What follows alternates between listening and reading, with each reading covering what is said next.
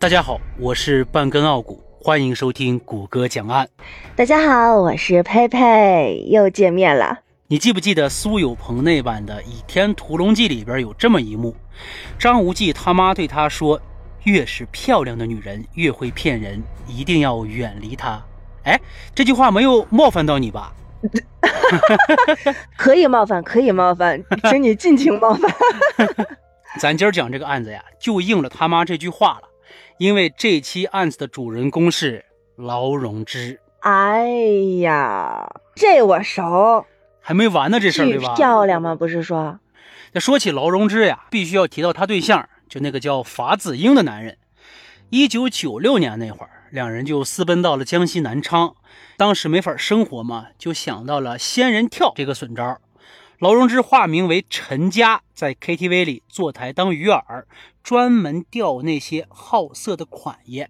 这劳荣枝呀，还是颇有那么几十分姿色的啊。他对那些个款爷是明抛媚眼儿，暗送秋波，很快就钓到了熊起义这条大鱼。七月二十九号这天，劳荣枝约熊起义到自己家里做点快活事情，那熊起义当然是却之不恭啦。当晚。就火急火燎的去了。嗯，此处省略两万字。正要放飞自我，他怎么都没想到，真正的野兽出现了。躲在暗处那法子英趁熊起义不备，拿刀就一把架到了他的脖子上，然后把他五花大绑的绑了起来。二人就抢走了熊起义身上这金链子和家门钥匙，就问熊起义：“哎，你们家在哪儿呢？你说这熊起义能告诉他吗？”哎呦！不告诉命不都没了？嗯，那告诉呢？好像也没了。还真是，熊起义就乖巴巴的就说了。这俩人啊，得到了这他们家地址之后呀，直接把这熊起义给弄死了。然后呢，两个人就带着熊起义的尸块找到了他们家。进屋后，法子英啊负责控制熊起义的妻女，劳荣枝负责翻找财物。在搜刮了二十多万的财物后，两人又残忍的把熊起义的妻女给勒死了。那孩子。才三岁呀！哎呦，这过分了。嗯，你说啊，刚开始啊不告诉呢，人没了；告诉了，不止人没了，钱也没了；不止人和钱没了，连媳妇孩子也没了。对呀，这太残忍了。你说还最过分的是什么？就是劳荣枝在临走的时候说：“你说咱们会不会留下指纹呢？要不咱们一把火把这烧了吧？”哎，这个法子英还真是有一点人性，还哎呀说别了别了，咱还是跑吧。就制止了这个劳荣枝。这么一说，我觉得这女的要比这男的残忍多了。你不但杀人灭口，还要毁尸灭迹。你说这这就比这男的心狠太多了。人家说嘛，最毒妇人心。嗯，他们俩在自己出租屋里杀人，这不就摆着明抢吗？警方很快就锁定了他们俩了。但是呢，因为当年九几年啊，这个侦查手段有限，还是没有抓到两个人。警方还在他们的出租屋里发现了一张名单儿。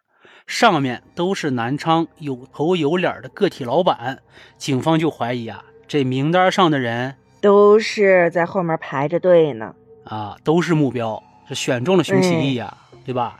转眼到了一九九七年了呀，两人就跑到了浙江温州，继续用仙人跳的套路劫财。这次劳荣枝来到了浦发 KTV 当陪侍，这次大鱼没钓着，却发现同事梁小春很有钱。他听梁小春说：“哎，我有房子要出租。”哎，劳荣枝就打算利用租房子机会劫一笔财呗。十月十号这天上午，法子英准备好了刀，和劳荣枝一起来到了梁小春的住处。进门之后，直接用刀把梁小春逼到了床上，然后用电线、皮带之类的东西把他捆了起来。两人从梁小春这儿搜到了一万多块钱的一块手表、一部手机，还有几千块钱现金。但是感觉这钱有点少呀，咋整？怎么办？再来一个呗，那然后这两人呀就说：“梁小春，你给我找个人过来，必须是有钱的啊！”这梁小春没办法，就喊来个谁？喊来了妈妈。这个妈妈要加引号，你懂吧？哦，领队。对，妈妈桑啊，妈妈桑，这懂了吧？懂了。这刘素清，哎，就给哄骗过来了。刘素清一进门就被法子英给摁住了，也是被五花大绑的捆了起来。法子英从刘素清身上搜刮出有个千把块吧，还有一张存折。哎，这张存折上呢有两万五千多块钱。那会儿在银行取钱是可以代取的，你知道吧？我不知道，九七年我才多大呀？啊，哦，你还没出生。对，那啊啊啊！对对对对对对对。哎，所以啊，这劳荣枝啊就很顺利的就取到了这笔钱。取到钱之后，劳荣枝就给法子英打电话，搞定了，你看着办吧。法子英心领神会，怎么着？办了，直接勒死了梁小春和刘素清，然后带着劳荣枝跑了，又是两条人命。哇，这现现在三条了，五条了吧？刚才一家三口加这两条，哎呀呀，对对对对对，五条人命了，这就。这两人又晃荡了一年，这转眼就到了一九九八年了。这次呢，两人来到了江苏常州。那会儿两个人得有一个月一两万块钱的开销。九几年那会儿，这水平那真是骄奢淫逸了。哎，再加上之前两次抢劫都很顺利，所以呢，两人就继续玩起了仙人跳这种套路。哎，这仙人跳这招真他妈是屡试不爽啊！还真有这么多人上当，是吧？嗯嗯。钱色色字头上一把刀，哎，真是，这很快呢，一位姓刘的男士就上钩了。接下来的剧情还是原来的配方，还是熟悉的味道。劳荣枝勾搭刘某上门，法子英拔刀，刘某被捆在了椅子上，两人抢了刘某五千块钱，逼刘某给老婆打电话。不过接下来的剧情略微有点不同，这回怎么不一样了？刘某让老婆带上七万块钱来到同济桥畔的皇家歌舞厅，然后劳荣枝负责去把钱和他老婆带回来。劳荣枝临走前就对法子英说了：“我去找他老婆拿钱，如果一个小时以后我没回来，你就把他杀了，你自己跑。”见到刘七之后，刘七以为是自己的老公勾搭别人的老婆，然后被别人的老婆的老公给勒索了，气不打一处来啊！而且又看见这劳荣枝这么年轻漂亮啊，也怪不得啊，也就没多想，就跟着劳荣枝去了那间出租屋。到了之后，刘七非常配合，你想绑就绑，你想抢就抢，只要我有，只要你要，我通通拿给你，而且保证自己没有报警。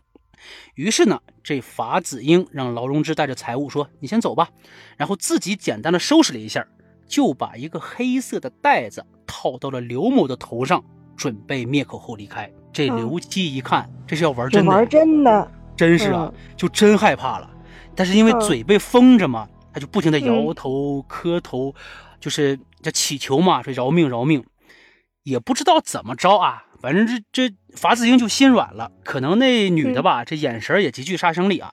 临走的时候就对刘某说：“呵呵，你的命是你老婆给的。”两人挣脱之后呢，也就没有报警，就直接打车回家了。刘七一直以为这笔钱就是替刘某消了一笔风流账。二十多年之后，劳荣枝不是被抓了吗？而且自己供出了这起案子。这时候，两人在警察的提醒下才知道当年有多么的危险。这夫妻俩成为了法子英屠刀下唯一一对幸存者。哇，你说他们也真是命大，命悬一线呢。那一刻，他自己都不知道，嗯，还以为是风流债。这时间就来到一九九九年了嘛？安徽合肥，劳荣枝化名沈灵秋，物色到金主殷建华，打电话诱骗到出租屋，法子英将殷建华又捆绑后，又关进了提前焊好的钢筋笼，准备抢劫。但这殷建华比较搞笑啊！我不相信你们要抢我啊！法子英这会有点懵，哎，不相信我是抢劫的，你说这咋整？那我就让你信信呗，啊，证明一下子呗。嗯嗯嗯，为了让这个殷建华相信他真的是抢劫犯啊，法子英借口说自家有木工需要做，就把一位叫陆忠明的木匠骗到家里来，然后当着殷建华的面把这陆忠明给勒死了。哎呀，好冤啊！就这陆忠明也真是招谁惹谁了，对吧？白白送了一条命。这殷建华一看就傻眼了，哇，这真是真的啊！但是因为呢身上没有带钱，就赶紧写了一张字条给老婆刘某。七月二十三号上午十点多，法子英用铁丝先把殷建华给勒死了，然后带着自制的手枪和字条来到了殷建华家。刘某一看慌了，让法子英说：“大哥，你在家等着，我现在马上给你筹钱。”这次这个刘某没有犯傻啊，直接就报警了。警察赶到之后，马上就把这个法子英包围了。法子英用自制的手枪不停地向外射击，民警没办法，就向屋里发射了一枚催泪弹。中午十二点左右，被熏得受不了的法子英持枪向外逃窜，被民警开枪打断了右腿。一九九九年十二月二十八号，法子英被枪决，但劳荣枝跑了。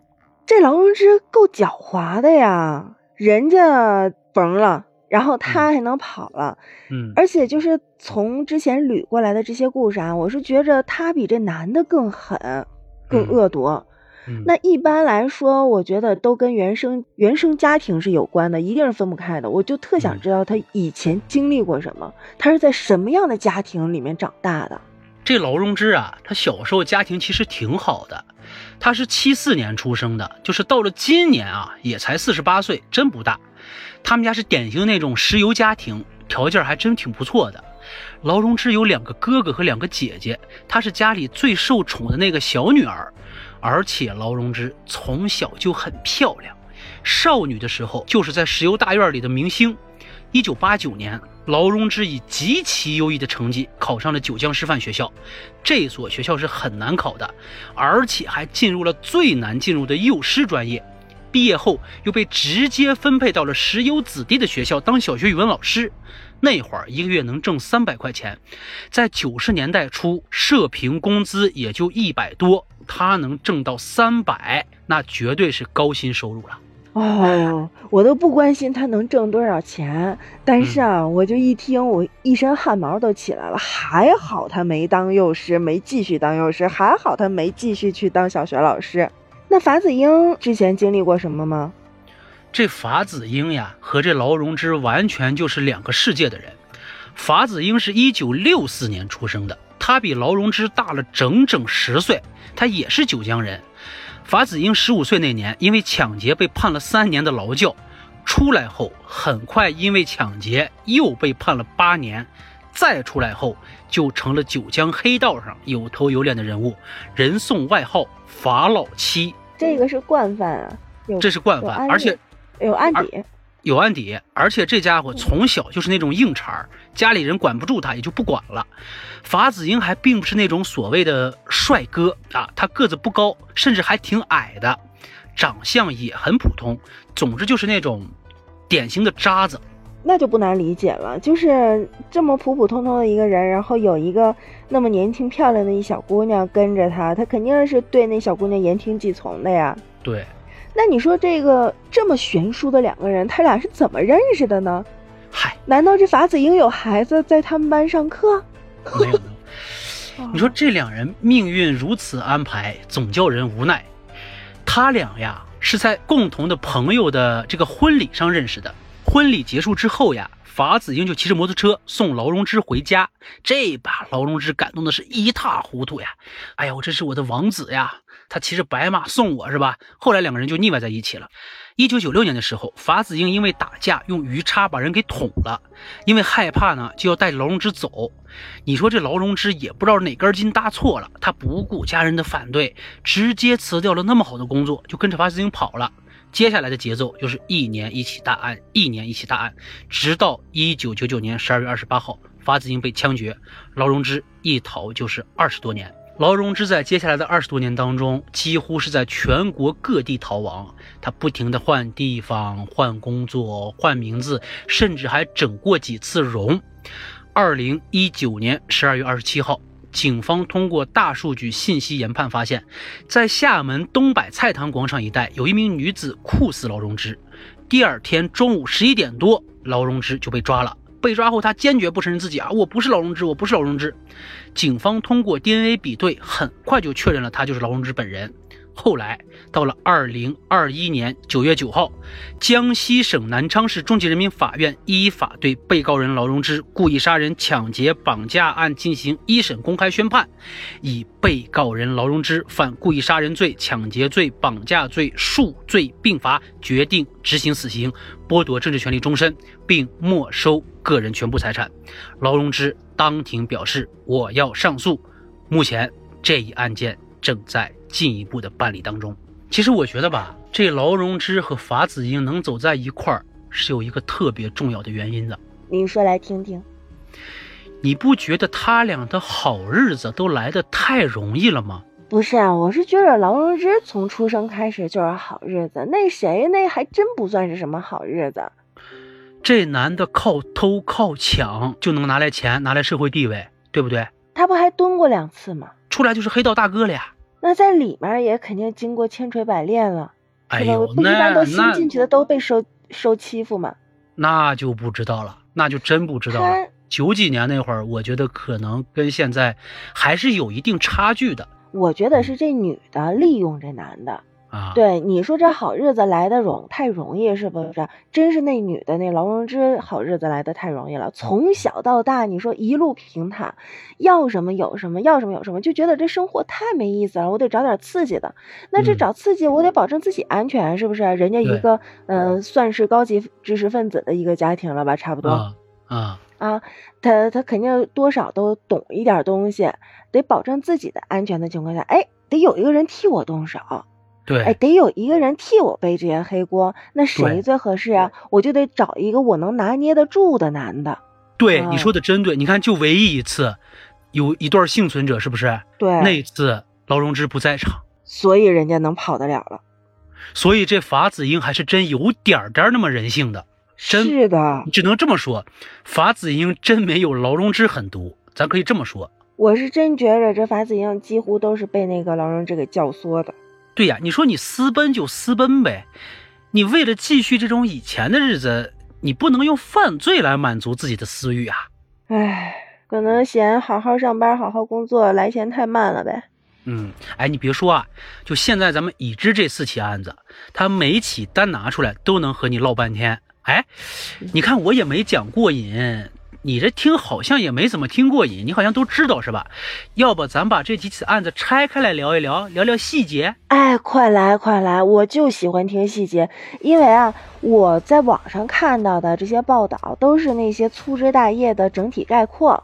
你有一些不为人知的细节，有，真有，给我来个瘆人的。那就这么说定了。想听劳荣枝案，订阅谷歌讲案，顺手来个转评赞，咱们下期不见不散。这你就给我推到下期去了啊！对，你行你，嗯那你快点的，我的我要下期了，我要听了。OK 那 OK，我们那我们下下期见。再会，好，嗯下期见，拜拜。拜拜。